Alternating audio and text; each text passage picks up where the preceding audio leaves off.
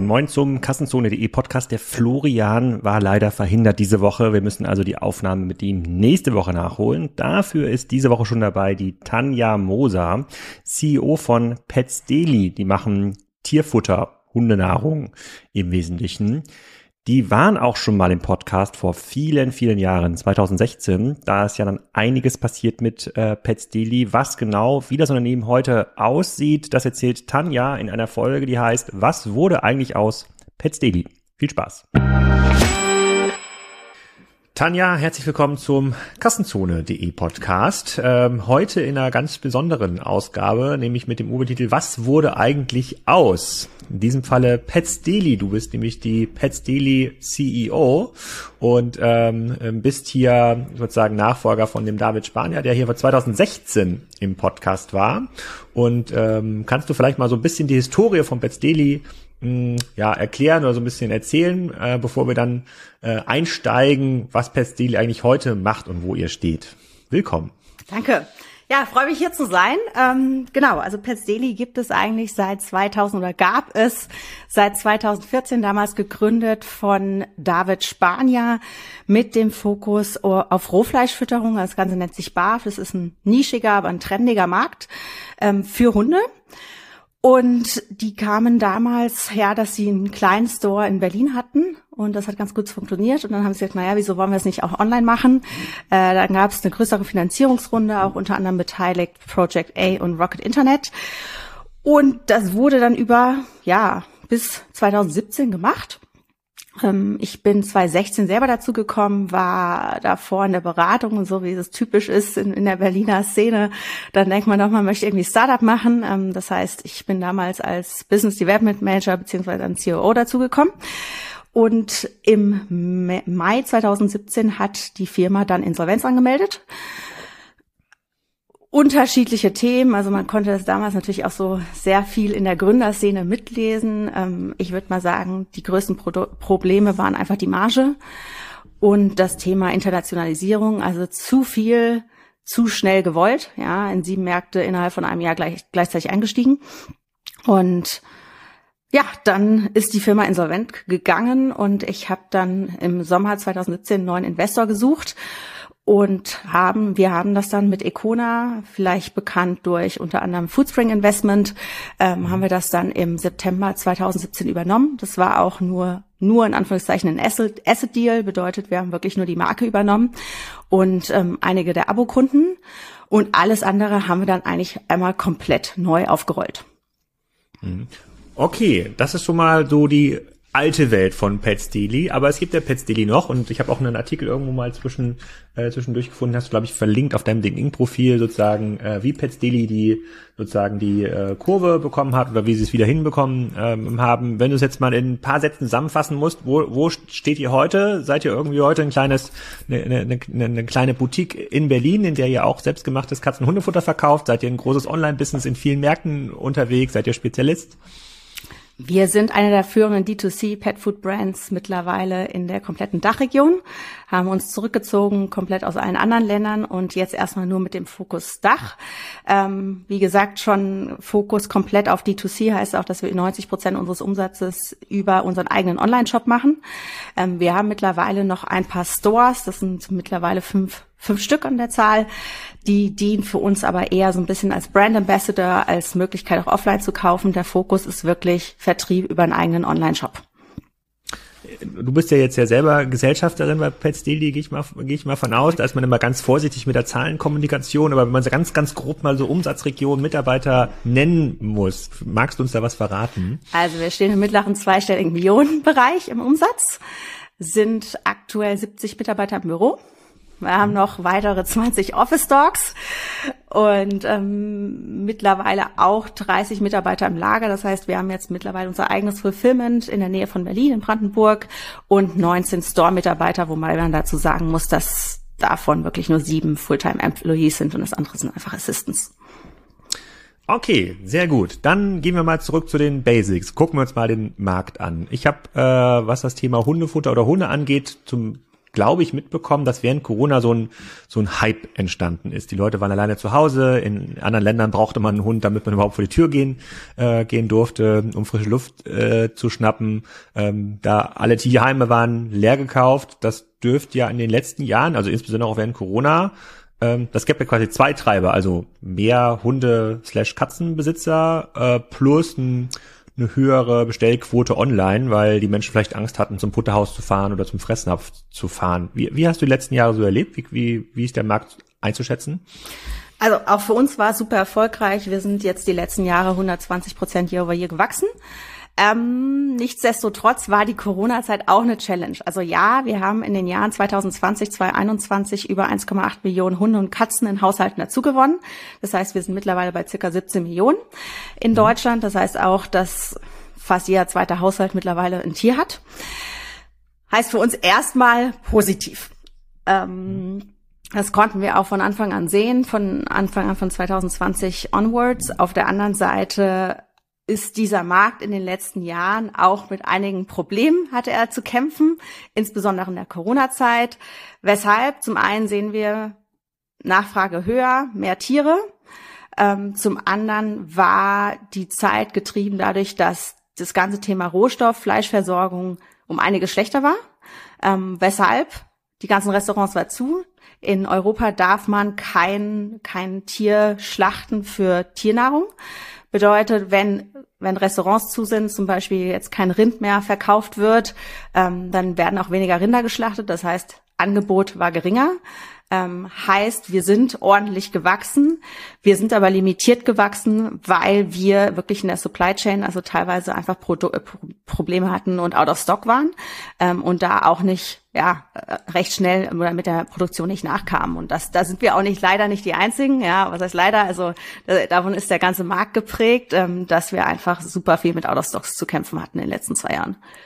Ach so, ihr hättet also mehr verkaufen können, yes. äh, sogar noch. Ja. Das ist eine interessante, das ist eine interessante ähm, Kausalkette. Also weil weniger äh, Tiere im Restaurant gegessen werden, können Haustiere auch weniger Tiere essen. Okay, das, das hat yes. mir noch nie so, äh, das habe ich mir noch nie äh, überlegen können. Aber spannender, spannender Zusammenhang. Aber ähm, gibt da nicht auch so einen Trend jetzt zum, zum zur veganen Ernährung bei Haustieren? Habe ich auch irgendwo schon äh, schon gesehen. Gibt es da nicht Ersatzprodukte, sojabasierte Kauknochen oder sowas? Ja, den, äh, den gibt es. Tatsächlich machen wir das auch schon seit längerem. Seit äh, Pets Daily Green haben wir seit 2019, glaube ich, auf dem Markt. Noch recht früh. Wir haben das allerdings kombiniert mit Insektenprotein. Sieht mhm. fairerweise, wenn du die Döse öffnest, sieht das aus wie ein Nassfutter Huhn oder Rind, ja, aber es ist halt aus einer Fliege gemacht, aus einer Soldatenfliege nennt die sich. Ähm, da sind wir, haben, sind wir recht früh eingestiegen in den Markt. Wir haben auch ein vegetarisches Produkt, ein veganes Produkt. Auch das ist ernährungsphysiologisch alles so gebaut, dass du es genauso dem Tier geben kannst. Ähm, wir sprechen jetzt allerdings nur für den Hund. Bei Katze sieht das Ganze anders aus. Das sind einfach Fleischfresser. Da ist die Innovation noch nicht so weit, dass wir da was Gutes gefunden haben. Ähm, das heißt, ja, wir sehen den Markt als absoluten Trendmarkt. Ähm, wir wissen auch, dass gerade jetzt die Hundehalter, die wir haben, also Gen Z, Y Millennials, den Fokus enorm auf Nachhaltigkeit legen und diese, dieses Bewusstsein, die Bereitschaft eben auch haben für eine fleischlose Ernährung. Das heißt, der Trend wird wachsen. Das wird auch ein KEGA in den nächsten Jahren von über 10 bis 15 Prozent sein in Europa. Ähm, nichtsdestotrotz ist aktuell der Markt natürlich noch, ja, um einiges kleiner. Wie groß ist denn der Markt überhaupt für Hunde- und Katzenfutter in Dach? In Dach sind wir bei 5 Milliarden. 5 Milliarden und das teilt sich dann aus auf so Fressnapf, Zooplus, Futterhaus, ähm, bisschen Amazon, Baumärkte, glaube ich, verkaufen auch viel. Yes. Gibt es das nicht auch im, im größeren so Reves und sowas? Gibt da nicht auch Hunde, Katzenfutter? Absolut Rewe, also wir sind selber bei Edeka gelistet. Ähm, wir haben jetzt im November eine große Aktion mal bei Lidl. Ähm, das heißt, ja, ganz, also Supermarktketten ist der Fokus tatsächlich mehr auf Katze, ja, und Fressnapf, Futterhaus, das ist der Fokus mehr auf Hund. Also die Katzen, okay. die Katzenkunden gehen mehr zu einem DM, zu einem Edeka und einem Rewe und einem Lidl. Der Hundekunde geht eher zum Fressnapf. Okay, wir kommen gleich nochmal zu den ähm, Vertriebskanälen. Lass mal ganz kurz bei der, äh, sozusagen bei den Marktphasen bleiben. Also Corona hat euch ordentlichen Aufwand gegeben in der Nachfrage, konntet ihr nicht alles bedienen wegen Supply Chain. Äh, Themen, diesmal nicht getrieben aus China, sondern getrieben aus dem Restaurantkonsum. Das ist auch spannendes, spannendes Thekenwissen hier.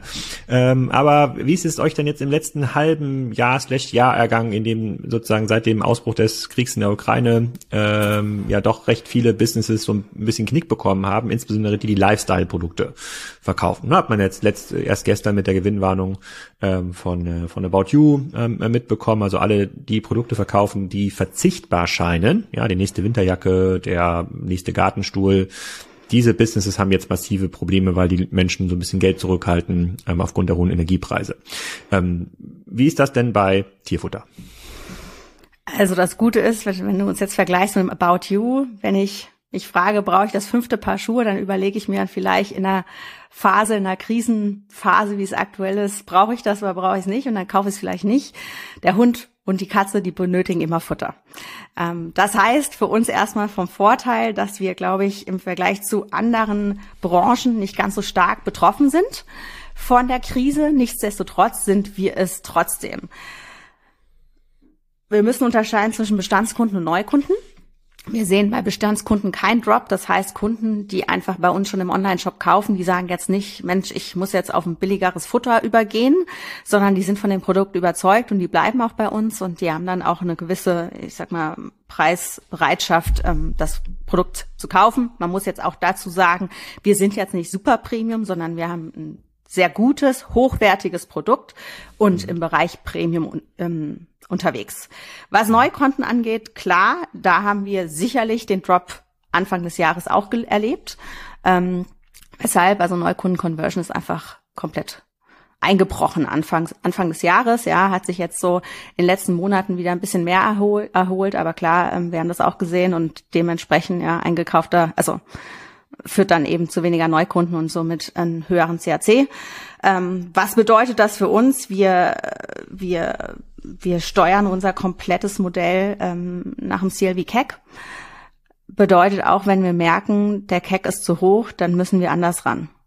Ähm, was auch bedeutet, dass wir jetzt erstmal gesagt haben, okay, wir, wir gehen jetzt nicht in diesem super Wachstum, der vielleicht auch in den letzten Jahren dieses immer, ich sag mal immer 100 Prozent Year over Year Hyper Growth, ja, ähm, das ist vielleicht auch nicht mehr das, was du im E-Commerce unbedingt jetzt zur aktuellen Zeit noch erreichen musst.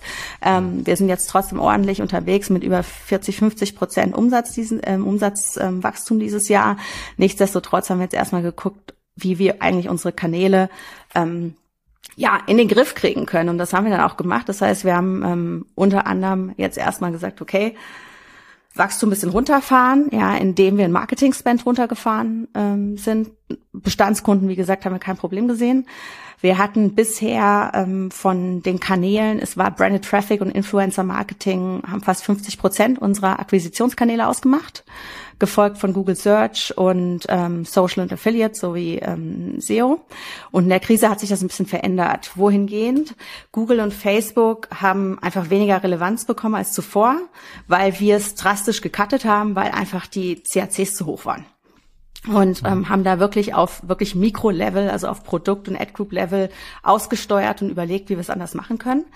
Ähm, und das dann in den letzten Monaten seit Mai komplett neu aufgerollt. Und da haben wir die Krise ehrlicherweise für uns so ein bisschen auch als eine Option gesehen, zu sagen, okay, jetzt haben wir einmal die Möglichkeit, das Ganze uns anzuschauen und neu aufzurollen. Und das funktioniert für uns eigentlich ganz gut. Daneben haben wir dann auch den Fokus gesetzt auf wesentlich kostengünstigere Channel, unter anderem Mikroinfluencer. Ich glaube, das ist so ein Channel, der eigentlich noch komplett neu ist. Ja, also bisher haben wir, haben wir, sag ich mal, mit Influencern gearbeitet, über 10, 20.000. Äh, bei Mikroinfluencer, das fängt so ungefähr bei 2.000 ähm, Followern an. Das ist jetzt für uns einfach in den letzten Monaten nochmal ein, ein Channel geworden von wirklich erheblicher Relevanz. Mhm. und ähm, dann auch versucht, ja, mehr zu testen und ähm, bestehende kleinere Kanäle kostengünstigere Kanäle stärker aufzubauen. Das ist, geht von Affiliate über Lead Gen bis hin zu SEO. Okay, ähm, wir kommen gleich nochmal sozusagen genau zu den Kanälen. Du hast ja gesagt, ihr seid ja auch ein bisschen im Handel ähm, aktiv. Vielleicht nochmal kurz zum mhm. ähm, Produkt. Ich habe jetzt mal eure Seite ähm, aufgerufen und da sind ja eure USPs. Ihr verkauft quasi Premium-Hundefutter ohne Tierversuche, beste Rohstoffqualität besonders hohe Akzeptanz, da gehe ich davon aus, die Tiere essen das gerne, das würde das, und ohne Getreide und ähm, Glu, ähm, ähm, Gluten. Und da wäre jetzt meine Frage, wie ist denn der das, das Hundefutter-Setup, wenn ich jetzt in den Baumarkt gehe oder zu einem Fressnapf ähm, gehe? Ist das dann nicht so? Also ist das alles dann mit Tierversuchen? Ist das dann so ein bisschen gepanscht? Ist das dann deutlich günstiger produziert? Ist das dann ein Euro pro Kilo statt jetzt bei euch drei Euro pro Kilo im Vergleich? Nein, also auch, auch ein Fressnapf, auch ein, auch ein Baumarkt hat gutes Futter. Ja, das heißt, ähm, wir haben sicherlich Wettbewerber, wo ich sagen will, die haben genauso gutes Futter wie wir.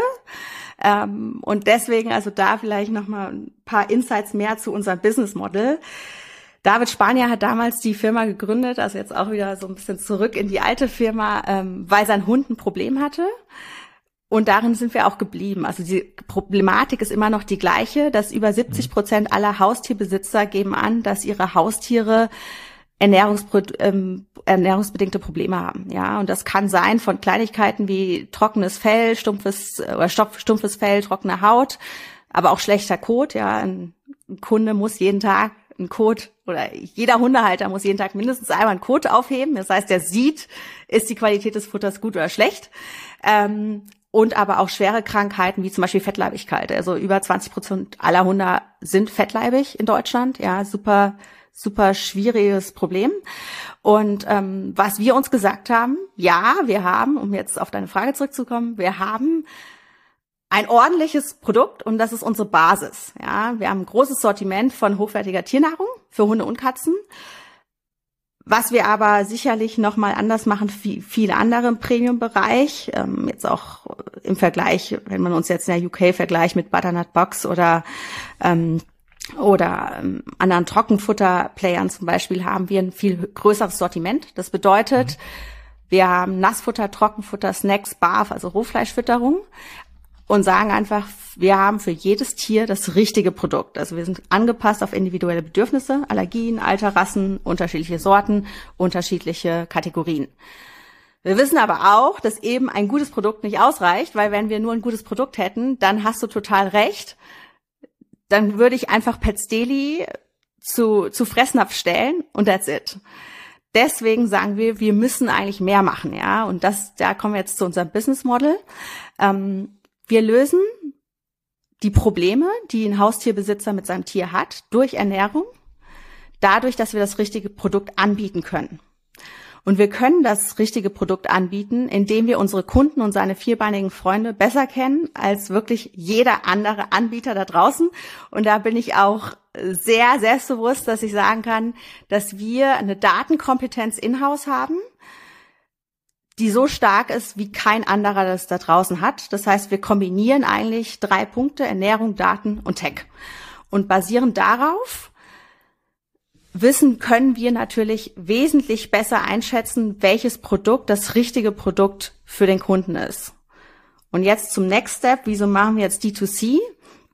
Wir own alle relevanten Touchpoints in diesem, ich sag mal, Nutrition-Ökosystem, ja, um die Antwort auf die Probleme unserer Kunden zu finden. So, und damit, dass wir alle Touchpoints, also das heißt, was, was own wir? Wir own unsere eigene Content-Plattform, wir, äh, wir own unsere Sortimentstrategie, wir own Brand und Digital Marketing, wir own unseren eigenen Online-Shop inklusive Abo-Modell, Kundenservice Fulfillment. Überall generieren wir Daten über diese unterschiedlichen Touchpoints und können tiefer gehen, den Markt und die Kundenbedürfnisse analysieren und verstehen als jeder andere da draußen. Und deswegen sind wir da im großen Unterschied. Ja, wir haben sozusagen ein sehr gutes Produkt, aber das ist eigentlich nur der Anfang, weil wir können am Ende das richtige Produkt matchen zum richtigen Kunden. Das klingt alles total schön, aber was heißt das denn für den Kunden im Detail? Angenommen, ich bin jetzt ein Petsdeli-Kunde und bestell bei euch. Wie ändert sich denn durch eure Datenkompetenz mein Bestellverhalten oder das Nahrungsmittelaufnahmeverhalten meines Hundes. Am Ende des Tages ähm, geht es darum, dass wir also Fokus auf Kundenexperience haben. Das kriegst du so in einem Fressnapf nicht. Ähm, und auf, an, auf der anderen Seite natürlich dadurch, dass wir jetzt mal konkret an Beispielen zum Beispiel ähm, unsere Daten und unsere Kunden kennen. Wenn ein Kunde bei uns auf die Webseite kommt, geht er zum Beispiel in den Futterberater, kann er, kann er, kann er direkt angeben, was für eine Rasse ist es, was, was für eine Allergie hat der Hund, wie alt ist der Hund, was für ein Aktivitätslevel hat er und dementsprechend. Ah, das kann ich machen, wenn ich bei euch bestelle. Ja. Gehe ich so einen, gehe ich so eine Art Fragebogen durch. Absolut. Ah, okay. Genau, digital wie auch telefonisch, beides möglich. Ah, okay. Und ihr kennt euren Kunden, was natürlich ein großer Vorteil ist gegenüber jetzt so einem Futterhaus oder ähm, Fressnapf. Da ist ja der Kunde im Laden anonym in der Regel. Ich weiß jetzt nicht, wie die, genau. die sozusagen, was wie jetzt die Kundenkartendichte ist bei diesem ähm, System, aber da kauft im Grunde genommen der Kunde das, was der Hund da mag äh, und hat das irgendwie durchgetestet durch so ein paar, äh, durch so ein paar Nahrungsmittel. Aber wie, ähm, okay, verstehe ich, verstehe den USP so ein Stückchen äh, besser, verstehe auch, wenn wenn man da den Kunden ein bisschen passgenauer anschreiben kann, ähm, dass er auch besser konvertiert, beziehungsweise wieder auch öfter zurück kommt. Aber wie setzt sich denn so ein Produkt im Markt durch? Also wir sind ja beide aufgewachsen in der Zeit, da gab es ganz, ganz TV-Werbung für Hundefutter. Ich glaube, Chappie und ähm, Frolik waren immer ganz groß. Und ich glaube, diese Irish Setter äh, in der Chappie-Werbung, der dieses glänzende Fell hat, das war ja so ein bisschen dieser Claim, ne? ist Chappie, das Fell glänzt, da ging es noch nicht um den Code. Da hat sich jeder, jeder, der Haarprobleme gedacht hat, naja, probiere ich vielleicht auch mal, dann glänzt das auch so auch so schön. Ähm, dann haben wir unserem Hund auch mal ein bisschen Frohlich gegeben und ein anderer Experte aus dem Tierfuttermarkt meinte, na, das kannst du auf keinen Fall. Das ist sozusagen, das ist nur, das ist, das ist gar nicht kein gutes Essen, das ist nur gepanscht, äh, viel zu viel Zucker äh, ähm, drin. Ähm, Funktioniert übrigens hervorragend, da muss man nicht kommentieren, äh, das, das nutzen wir in unseren Rattenfallen. Äh, sozusagen, es gibt bisher kein besseres Lockmittel als Frohlich. Wow, okay, das sagt schon einiges. Ja, weiß ich nicht. Ist halt äh, sozusagen hier Nagetiere gehen ja auf Zucker. Ja. Äh, deswegen Exakt. sozusagen, das scheint das extrem gut, das, das scheint extrem gut zu funktionieren. Aber die ähm, die die äh, äh, by the way Rattenfallen braucht man tatsächlich auf dem Bauernhof. Das sozusagen, das ist ein Standard Standard Zubehör hier. Die ähm, deswegen frage ich mich schon. Also dieser, da gab es diesen großen Werbedruck. Dann haben irgendwann angefangen die großen Ketten äh, sozusagen die das Thema Handelsmarke wieder nach vorne zu bringen. Also hier kommt zu Fressnapf, kommt zu Futterhaus, äh, kommt zu Zoo Plus, wie kommt ihr denn an eure ersten Kunden? Du hast jetzt mit einer kleinen Kohorte gestartet oder mit einer mittelgroßen Kohorte gestartet, die ihr übernommen habt von äh, Pets Daily dann als S im Rahmen des Asset Deals. Aber wie kommst du denn jetzt sinnvoll an neue Kunden? Ist das tatsächlich diese Suchstrecke, wo Leute sagen, ich möchte etwas besonders Gutes für mein Tier haben und informiere mich viel aktiver? Weil ich hatte das Gefühl, dass meine Eltern unseren Hund gefüttert haben, da ging es jetzt irgendwie nicht so darum. Da geht es nur darum, bekriege ich jetzt den großen Futtersack her. Da war natürlich auch einige Massen an Futter. Wir hatten so einen Leonberger früher. Wow, okay. viel Masse. Ja, also wie kommen wir an unsere Kunden? Ganz klar, ja, also wir hatten natürlich ein, ein paar Kunden von der alten Petzeli übrig, aber wie kamen wir an die ersten Kunden? Wir sind schon sehr stark am Anfang und es ist bis heute einer unserer stärksten Kundengruppen. Das ganze Thema, wir nennen es wirklich Problem Feeder. Ja, das sind Kunden, die ein Tier haben, wo es ein Problem gibt, sei es eben eine Futterallergie, sei es Fettleibigkeit oder sonstiges. Da sind meistens auch bessere informierte Kunden. Das heißt, die musst du auch nochmal auf der Webseite komplett anders abholen als jetzt vielleicht ein Kunde, der gar keine Ahnung hat. Ähm, das ist auch ein Kunde, der vielleicht sehr viel schon gegoogelt hat, der über Google kommt, ja, der vielleicht da eingegeben hat, mein, mein Hund Kote zu viel oder Fell ist irgendwie ähm, ist, ist, ist irgendwie zu Haut ist zu trocken und darüber haben wir natürlich auch dann viel ja unsere Kunden zu uns geholt. Das heißt einfach Kunden, die schon sehr informiert sind, die aber auf der anderen Seite auch diese Philosophie teilen. Gesunde Ernährung ist nicht nur was Gutes für mein Tier, sondern auch für den Menschen. Hm. Okay. Und diese Gruppe, sagst du, wächst überproportional. Das ist auch wahrscheinlich diese Gruppe, die dann jetzt in, in den urbanen Zentren sich jetzt Tiere angelegt haben die sagen, na ja, ob jetzt hier das ähm, Hundefutter 50 Euro im Monat kostet oder 150 Euro im Monat, das ist mir eigentlich egal. Hauptsache dem Hund geht's gut. Also wie so ein Ersatzkind das Ganze behandeln. Absolut. Also du siehst es auch in der Retention, ja, auch die äh, funktioniert ordentlich bei allen, ich sag mal, Problem-Feedern, weil wenn du einmal ein gutes Produkt hast, was für deinen Hund funktioniert oder für deine Katze und du hast davor über Jahre hinweg so viel ausgetestet und immer Schwierigkeiten gehabt und wir haben wirklich, wir haben enorm viele wirklich Kundenfeedback, Feedback von Kunden, die uns bewusst aktiv einfach anschreiben im Kundenservice und sagen, hey, Dankeschön, ja, endlich ein Produkt, was funktioniert. Und das sind natürlich Kunden, die haben eine andere Preisbereitschaft, die bleiben auch loyal, die bleiben auch loyal, wenn es mal irgendwie ein Problem gibt in, in der Lieferkette oder sonstiges. Und das ist schon auf der einen Seite, weil wir einfach wissen, dass 70 Prozent aller Tiere ein Problem haben, natürlich auch eine wachsende Gruppe. Auf der anderen Seite Jetzt kommt zurück zu, ähm, zu, zu Corona zu der Zeit, hast du natürlich viele First-Time-Pet-Owners, die musst du natürlich noch mal ein bisschen anders angehen, ja, ähm, weil die natürlich noch nicht so informiert sind und weil die nicht mit einer Problemstellung zu dir kommen. Hm, okay, verstehe ich. Ich habe mir parallel noch mal den Berater aufgemacht. Ich gucke mal, ob ich für unseren Hund hier quasi mich noch im Rahmen unseres Podcasts hier durchklicken kann. Mal schauen, was mir da angeboten wird. Bin ich gespannt. Kartoffelrind oder Huhn, Huhn, veganes Huhn, mal, äh, mal schauen. Okay, also ich verstehe. Ich verstehe sozusagen, der, der, sozusagen, der Trend is your friend. Ja, also ähm, Supply Chain Themen müssen jetzt ja halbwegs ähm, gelöst sein, dadurch, dass die Restaurants alle wieder offen, äh, alle wieder offen sind. Äh, ich überlege gerade, was passiert, wenn sich grundsätzlich das Ernährungsverhalten umstellt und deutlich weniger Huhn, Rind und Co. gegessen wird. Aber mh, mm, das, das könntet ihr möglicherweise puffern über eure sozusagen grüne Produktlinie und ähm, Ersatzprotein über Insekten. Ähm, und jetzt frage ich mich natürlich, ähm, das klingt ja wirklich nach einem perfekten D2C-Business. Äh, wofür braucht man denn Handelspartner aller DM, Rewe, Edeka? Magst du mal die Geschichte erzählen, wie ihr da zuerst reingekommen seid und was da eure Erfahrung ist? Weil, ich nehme das gleich vorweg, weil die klassische, klassische Kassenzone-Genese ist ja, man darf sich vom Handel nicht abhängig machen, weil ähm, dort bist du im Grunde genommen nur ein Produktlieferant und der Skalengewinner sozusagen bleibt am Ende übrig. Also das bleibt, bleibt keine Marge mehr ähm, bei euch. Andersrum versucht der Handel natürlich auch mit Eigenmarken ähm, sich so einen Schutzwall zu bauen, äh, um dann der Vergleichbarkeit äh, zu entgehen. Jetzt sagst du aber, euch gibt's bei Edeka und demnächst als Aktion bei Lidl. Wie passt das denn zusammen? Ja, uns, uns gibt's auch übrigens bei Fressnapf, also so ist es nicht, nicht überall bei Fressnapf, also wir arbeiten schon aber auch mit einigen Partnern, ja, und auch ähm, größere Zufachhändler im Premium-Bereich. Wie passt das zusammen? Wir sind ganz klar von, als ich 2017 die Firma übernommen habe, ganz klar von D2C wieder gestartet. Also wir hatten, glaube ich, davor auch mehr noch im Handel und sind bewusst davon weg, weil wir gesagt haben, naja, also unsere Kompetenz ist eben D2C, unsere Kompetenz ist, wir kennen unseren Kunden. Ähm, und basierend da zum Beispiel darauf produzieren wir auch oder entwickeln wir neue Produkte, ja, weil wir ganz genau wissen, was sucht der Kunde, was kauft er zusammen, ähm, was funktioniert für den Kunden, wo haben wir eine gute Retention und all das siehst du ja im Handel nicht. Wir haben aber in den letzten Jahren und ähm, als ich 2017 angefangen habe, haben wir schon überlegt, sollen wir irgendwie noch mal stärker in den Handel gehen, weil es natürlich erstmal ein bisschen schneller geht. Ja, du musst irgendwie nicht eigentlich, also das ist eigentlich immer sofort Cash äh, neutral bzw. positive. Ja, sollte positiv sein. Muss keine Kunden vorfinanzieren. Äh, Daher dahingehend erstmal spannend. Wir haben aber ganz klar gesagt, davon erstmal Finger weg. Ähm, sind dann die ersten zwei Jahre wirklich mit fast null Prozent ähm, Handel durchgekommen.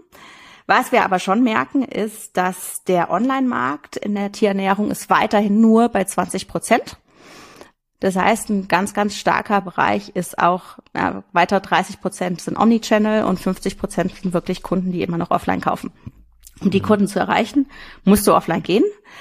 Weshalb wir uns dafür dann entschieden haben, dass wir gesagt haben, wir gehen jetzt auch langsam in den Handel, nicht zu schnell. Wir schauen uns auch ganz genug, ganz genau an, welchen Partner wir nehmen. Also zum einen passt der Partner zum, äh, zu uns, zum anderen muss ich auch ganz ehrlich sagen, es macht teilweise oder es hat teilweise einfach nicht Spaß gemacht, mit Händlern zu arbeiten, ja, wo wir dann auch gesagt haben, also das haben wir dann irgendwie auch nicht nötig, äh, um jeden irgendwie Mini-Cent zu diskutieren und nicht das Gefühl haben, dass man eigentlich irgendwie zusammenarbeitet. Wir haben aber mittlerweile schon gemerkt, dass das, und das, das schauen wir uns auch wieder an im Post-Checkup-Questionnaire bei uns, ähm, im Post-Checkout-Questionnaire bei uns auf dem Online-Shop. Wie viele kommen eigentlich vom Handel, ja? Und da sehen wir, dass dass ungefähr fünf Prozent mittlerweile, die online bei uns einkaufen, unsere Brand kennen durch den Handel. Und daher nutzen wir Handel für uns schon auch als Brand Awareness Faktor. Mhm. Okay, und die, ähm, okay, das heißt du sozusagen, du guckst darauf wie ein Akquisekanal und sagst, äh, der wenn ich da mal meine Produkte präsentiere und sei es auch nur ein Teil der Produkte und Leute das irgendwie kennenlernen, dann komme ich eine Kohorte daran, an die ich heute einfach bei Google, Facebook und Co. nicht, nicht rankomme. Und deshalb lohnt sich quasi dieser Trade-off. Also es ist ein relativ hoher Aufwand, im Handel aktiv zu sein, ähm, aber du hast das im Grunde genommen eine, eine Funnel, eine Funnel-Sicht, die ihr da habt, um langfristig euren Direct-to-Consumer-Anteil zu erhöhen. Absolut. Hm. Mit Zielstellung auch, dass wir maximal 20 Prozent unseres Gesamtumsatzes beim Handel machen. Hm, okay, ja, das macht Sinn. Ich glaube, das hat ja das äh, Johannes von Snox auch gesagt. Das glaube ich, das klingt mir nach auch einer gesunden Quote. Sozusagen man muss 80 80 Prozent plus kontrollieren, dann hat man weiterhin Preis und sozusagen auch Handelshoheit. Also man hat dann kann also ein bisschen bestimmen, wohin die Reise geht. Und wenn man die Quote sinkt, dann ist man abhängig vom Handel. Bevor ich auf meine Amazon-Frage gleich äh, ähm, komme, für die ich schon vorbereiten kannst, ehrlich, ich bin hier im äh, ich bin hier in dem äh, Konfigurator hängen geblieben. Und zwar jetzt habe ich zwar beantwortet, wie aktiv mein Tier ist, ein richtiger Wirbelwund äh, Hund, der äh, rennt hier irgendwie 100 Mal ums Haus jeden Tag aus Spaß, ohne dass jemand bei wirft. Und jetzt möchte ich, äh, soll ich beantworten, welches Futter benötigst du zukünftig zum Füttern? Und da steht Barf, Nassfutter und Trockenfutter. Ich weiß gar nicht, was Barf ist. Barf ist Rohfleischfütterung. Ach so, das müsste man dem Konfigurator vielleicht noch ergänzen. Und äh, ah, okay. Good to know. Okay. Alles klar. Barf ist Rohfleischfütterung. Das heißt, ihr nehmt dann die Schlacht, wahrscheinlich Schlachtabfälle, Innereien, werden ja mittlerweile in, in nicht mehr ver, nicht mehr verarbeitet in den meisten Schlachtbetrieben. Die bekommt ihr dann und könnt dann daraus Barf machen, richtig? Genau, also das ist ähm, tatsächlich das, wo damals die alte Pets Deli gestartet ist mit und das haben mhm. wir weiterhin als eine Produktkategorie. Ah. Ähm, daher, dass sie sehr nischig ist, ist es jetzt für uns nicht der größte Fokus. Nichtsdestotrotz haben wir ein BAF-Produkt, was so viel besser ist wie alles andere auf dem Markt, dass wir in Summe immer noch einen recht großen Anteil verhältnismäßig zum Markt ähm, an BAF vertreiben. Und das ist tatsächlich kein Schlachtabfall, sondern das ist wirklich Muskelfleisch. Also wenn du das Produkt öffnest, könntest du es tatsächlich ah, ja? selbst in die, in die Pfanne hauen, ein bisschen Gewürze drauf und es würde ah, okay. auch schmecken.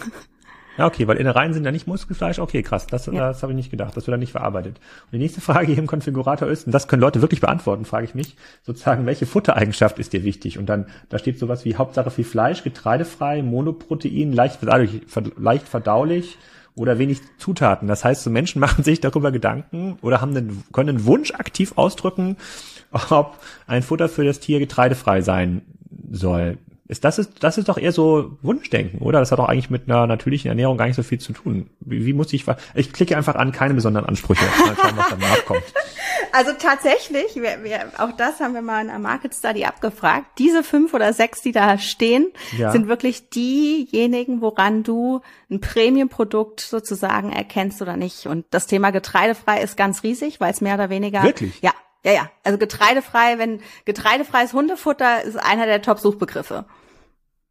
Hä, aber warum denn? Also ich meine, gibt's auch laktoseintolerante Hunde? Ist das, das so, also das, das erscheint mir so wirklich so einen äh, hier baut sich für mich eine ganz neue Welt auf, sozusagen. Die Leute machen sich über Dinge Gedanken, die ich bisher überhaupt nicht relevant fand. Aber ich lerne gerne dazu. Erzähl. Ich muss natürlich, ich muss natürlich auch sagen, unsere Zielgruppe ist 90 Prozent weiblich. Ja, das heißt, vielleicht passt du da auch nicht komplett rein. Ähm, aber Tatsache, ähm, also laktosefrei ist jetzt nicht das Riesenthema, aber getreidefrei ist tatsächlich ein Thema, weil Getreide oft negativ behaftet wird als Füllstoff. Ja, also ich pack lieber irgendwie nur vier Prozent Fleisch rein. Das ist so der Standard. Wenn du auf eine Dose guckst und da steht mit Huhn, dann heißt das rechtlich, dass sie vier Prozent Fleisch drin hat. Und alles andere sind dann Füllstoffe und dementsprechend natürlich, was ist, was ist günstig, ja, was passt irgendwie ist Getreide. Bedeutet jetzt nicht, dass ein Futter nicht auch ein bisschen Getreide drin haben kann.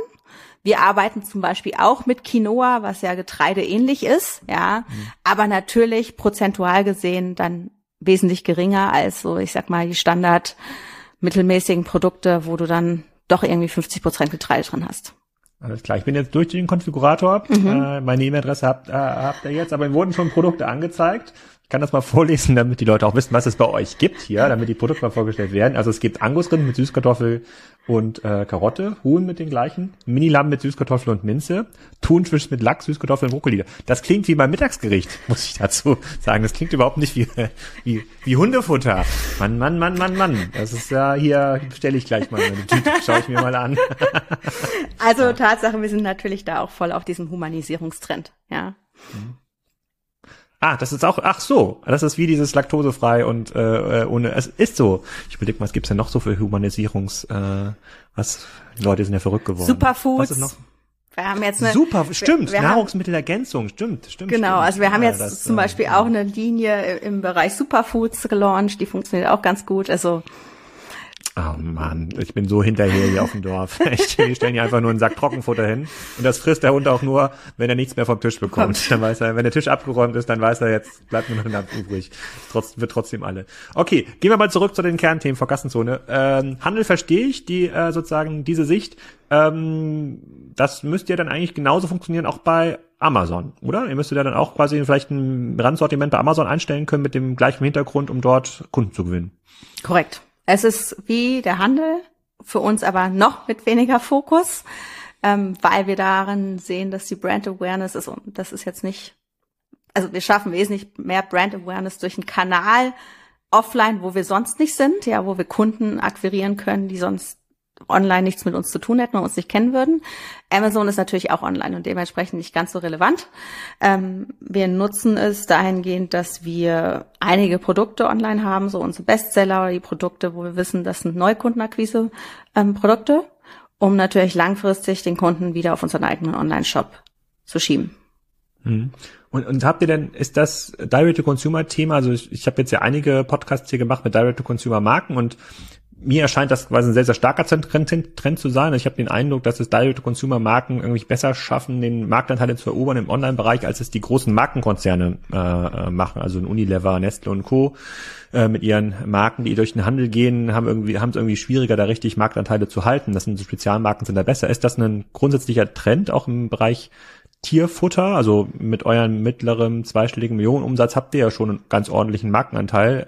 Marktanteil. Gibt es da noch viele andere, die genauso erfolgreich unterwegs sind? Nee, also tatsächlich wirklich im D2C-Online-Bereich würde ich sagen, die wirklich Single-Brand online verkaufen, sind wir die größten. Mhm. Und wie, wie hoch oder wie, wie treu sind eure Kunden? Du hast jetzt vor sechs Jahren das Ruder übernommen, grob, oder vor fünf, fünf Jahren? Jahren? Ja ja, vor fünf Jahren das Ruder, das Ruder übernommen. Da sind ja dann am Anfang, habt ihr die Kohorte von äh, dem ursprünglichen Petsteli übernommen, die, die BAF-Kohorte, wie ich jetzt gelernt habe. Exakt. Hab. So, wie viele von denen sind denn noch dabei? Boah, also das, das kann ich jetzt Ja, da hab ich doch, du bist doch datengetrieben. Da müsst ihr doch, musst du jetzt einfach mal euer Dashboard aufmachen und dann kann man doch bestimmt die Kohorten direkt finden. Ja, aber da müssen wir natürlich auch aufpassen, was wir hier, was wir hier präsentieren. Also was ich sagen kann, ist, ähm, wir äh, für uns ist Retention einer der wichtigsten Faktoren. Wir mhm. haben ein Abo-Modell, über 50 Prozent unserer, unseres Umsatzes, unseres Online-Umsatzes generieren wir über ein Abo-Modell. Und was ich sagen kann, und das ist vielleicht zu deiner Frage, wenn ein Kunde, und jetzt gehen wir mal davon aus, dass wir das, die Kohorten, die wir damals hatten, alle Kunden ähm, schon mindestens fünfmal bei uns bestellt haben, dann haben wir eine Retention von über 92 Prozent. Okay, das beachte ich. Das ist ja eigentlich so ein bisschen das, äh, mit dem was die Businesses damals so groß geworden sind. Ne? Das, ist dann, das war ja die Ursprungsinvestmenthypothese von Rocket und Project A, dass wenn man dann die richtigen Kunden findet, dass die Kunden immer wieder kommen und man sich unabhängiger macht von der Neukundengewinnung. Ähm, und jetzt seid ihr in der Phase, in einer Größenordnung angekommen, wo man sagt, so ja, Dach ist eigentlich ganz cool, haben wir jetzt irgendwie auch verstanden, wie es irgendwie geht. Ich habe die ersten Handelserfahrungen gesammelt. Ha, die Leute in Frankreich, die haben aber auch ganz schön viele Haustiere. Da, warum nicht da? Ich glaube schon, dass es kommen wird. Ich glaube, dass aktuell mit der Krise und auch der Unwissenheit, wie es in den nächsten Monaten weitergeht, nicht der richtige Zeitpunkt ist. Für uns ist eher die Zielsetzung zu sagen, wir wachsen erstmal weiterhin. Der Markt im Dach ist groß genug. Mit Zielrichtung auch nächstes Jahr profitabel im Dachmarkt zu werden. Und dann können wir immer noch sagen, okay, we proved it und wir können rausgehen in neue Länder. Aber ich bin da vermutlich auch durch die alte Pets Daily sehr vorsichtig, ja, dass ich nicht sage, ich will jetzt irgendwie noch Ressourcen binden und weitere Länder antesten. Das würden wir erst machen im nächsten Jahr, frühestens. Ha hat denn, hat denn die, diese Stilisting von äh, Plus oder jetzt auch der äh, doch recht eingeknickte Börsenkurs von Shui irgendwelche Aufwe Auswirkungen auf euer Business? Weil ihr seid ja weiterhin eine, eine, ähm, eine Capital Market Story. Ihr seid ja darauf angewiesen, sozusagen entweder Investoren zu gewinnen oder irgendwann mal so eine Exit Story auch erzählen zu können. Hat das irgendwie einen Einfluss auf euch? Bisher nicht. Also die Multiples im Pet Food Bereich sind weiterhin recht hoch. Ja, überdurchschnittlich hoch im Vergleich, auch wenn du es jetzt irgendwie mit Human, ähm, Humannahrung ähm, vergleichst. Ich check gleich mal die Multiples hier bei ticker.com. Was haben wir denn hier für Forward-Looking Multiples? Naja, geht so. Next 12 Months Enterprise Value versus Revenue ist nur 1,4. Zweimal bei 5. Also ich, wir rechnen da schon eher mit einem Multiple von über zwei. Äh, mhm. D2C 2,5, ja, also das, das würde ich schon sehen. Bisher haben wir da jetzt auch noch kein negatives Marktfeedback bekommen. Das glaube ich, also gut, die sind jetzt sozusagen bei, bei Chewy äh, ist natürlich auch so ein bisschen diese Growth Story so ein Stückchen raus. Ne? Ja. Ne? Ihr seid ja quasi noch viel, viel früher, also ich, ich würde euch auch noch ein 3,5 oder ein 4 ähm, ähm, zuschreiben, zuschreiben ja. können, wenn, wenn die, wenn die Profitabilität vor allem äh, da ist. Das ist ja auch ein großes Chewy-Problem, muss man ja sagen. Mal viele in diesem Markt natürlich getrieben durch diese massive Fantasie, die so ein Chewy erzeugt hat. Ja, das ist ja auch die Fantasie gewesen äh, von den von den Private Equities, die ja zu Plus von der Börse genommen haben. Lass das mal runternehmen, lass mal ein bisschen ummodeln und dann können wir das zu einem deutlich höheren Multiple, Multiple wieder an die Börse äh, ähm, bringen. Das scheint jetzt länger zu dauern, bis der Markt sich wieder ein bisschen erholt hat. Aber okay, also da seid ihr sozusagen, da seid ihr ein bisschen konservativ unterwegs oder seid erstmal vorsichtig unterwegs, um dann die, ähm, um dann die Fehler von damals nicht zu, äh, nicht zu wiederholen, ähm, ähm, sagst du. Und äh, gibt es denn hin und wieder mal Anfragen von größeren Konzernen, die Nahrungsmittel produzieren oder von den Handelsketten, die sagen, hm, das ist eigentlich ganz cool mit diesen Pets Daily. Die Kunden sind ja besonders wertvoll, äh, die sind ja weniger preissensibel und die haben ihr Tier ganz besonders lieb.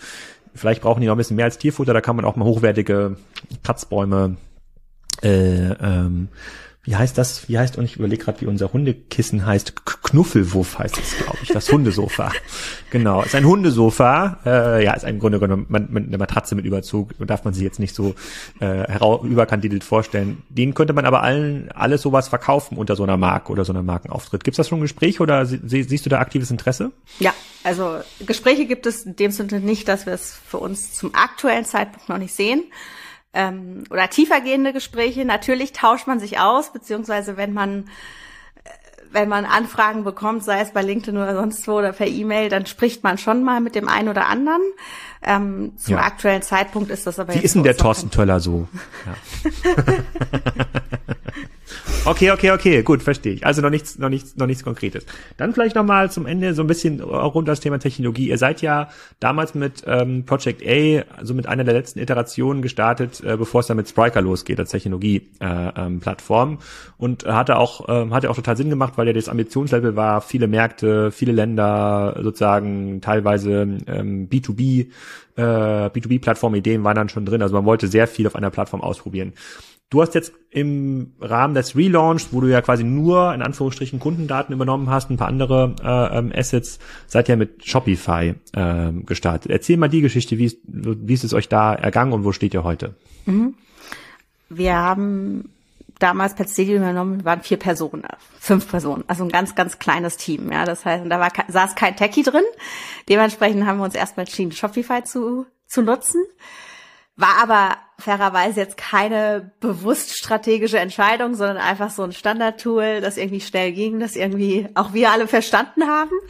Ähm, haben dann aber recht schnell gemerkt, dass wir das so nicht nutzen können, weil damals Ende 2017 das Abo-Modell von Shopify noch nicht für Legal und Tax Reasons in Deutschland integrierbar war. Das heißt, wir mussten da doch schneller als erwartet einen Techie dazu holen, der uns dann das komplette Abo-Modell selbst gebaut hat. Mhm. Daher recht früh ungeplant schon auf das Shopify-Setup aufgesetzt.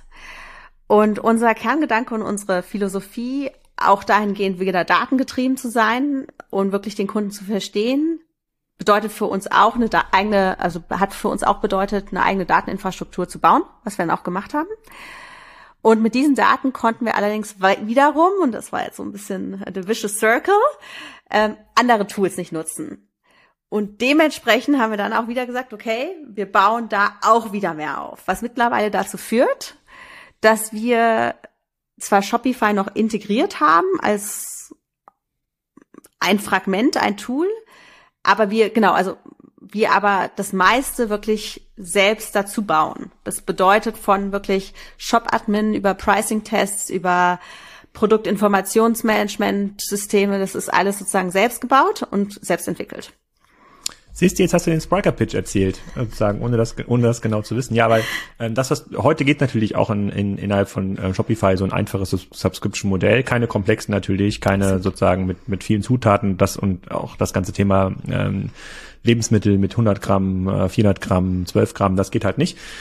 Aber wir sehen natürlich so eine Commoditisierung von E-Commerce äh, äh. Ne? Früher konnte niemand einen Konfigurator bauen, heute kann man sich das als Tool zukaufen. Früher konnte keiner Subscription, heute kann man sich das Tool zukaufen. Also sozusagen das nächste Level steht ja immer an. Deswegen sagen, sagen wir ja auch, die Unternehmen, ihr wart halt damals zu klein oder sozusagen ja. Spike hat ja eine gewisse, eine gewisse Starthöhe, in der man irgendwie starten muss. Ähm, aber es, dadurch, dass man immer wieder was dazu bauen muss, brauchst du halt so eine Software, die extrem composable ist, also immer wieder quasi neu zusammengefügt werden kann und irgendwas obendrauf.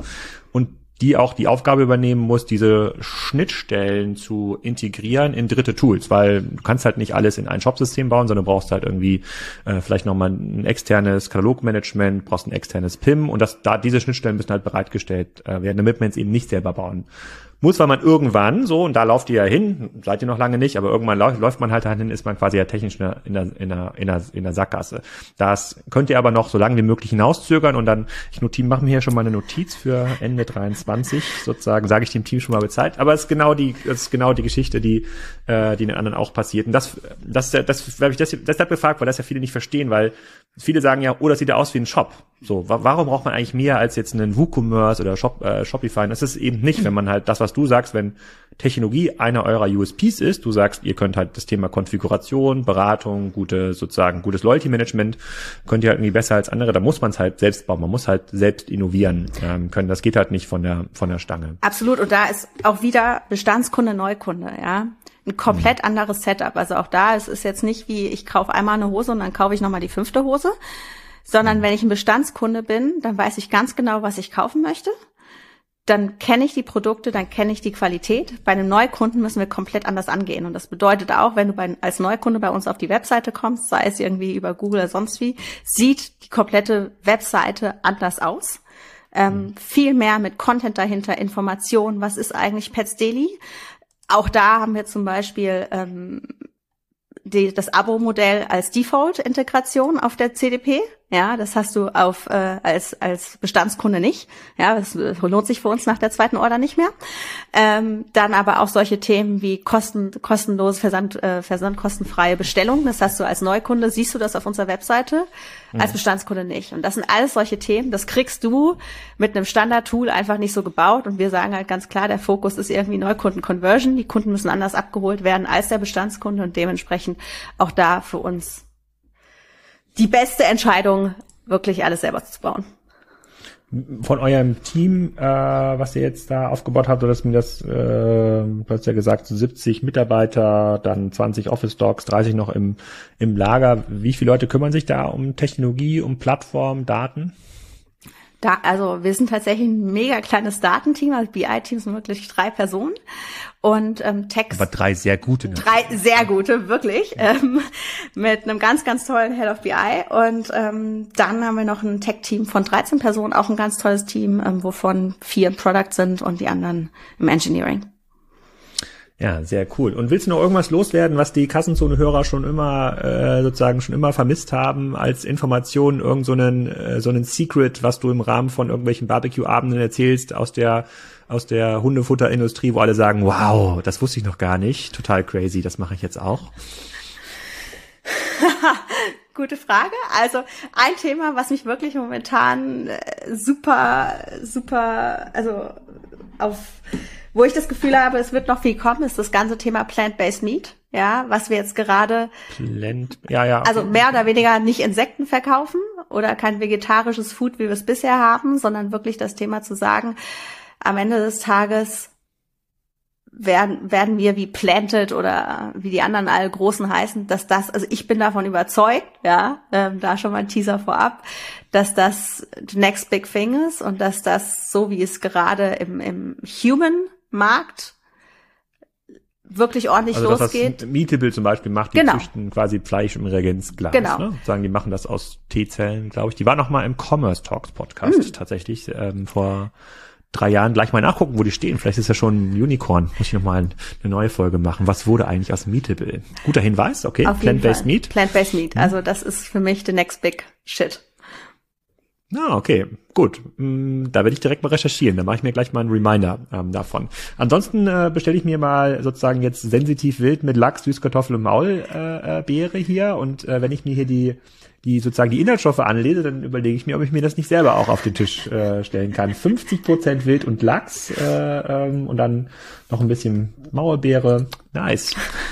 Tanja, So vielen Dank. Vielen Dank für das Update. Äh, jetzt wissen wir alle, wo Pets Daily steht und äh, wo man demnächst sein Hunde- und Katzenfutter kaufen kann. Bis zum nächsten Mal. Danke dir. So, jetzt wisst ihr schon mal, was BARF ist und wo ihr demnächst euer Hundefutter bestellen solltet. Und am Wochenende geht's weiter wieder mit Owe zum Thema Energiemarkt.